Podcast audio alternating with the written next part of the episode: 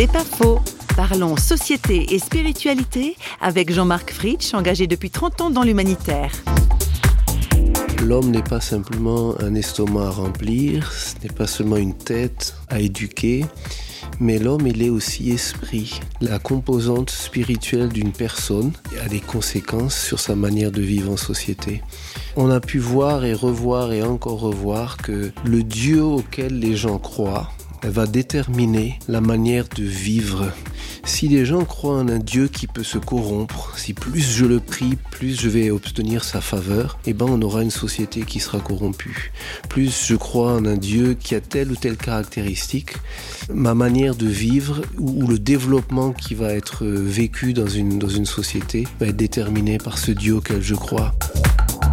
C'est pas faux, vous a été proposé par parole.fm.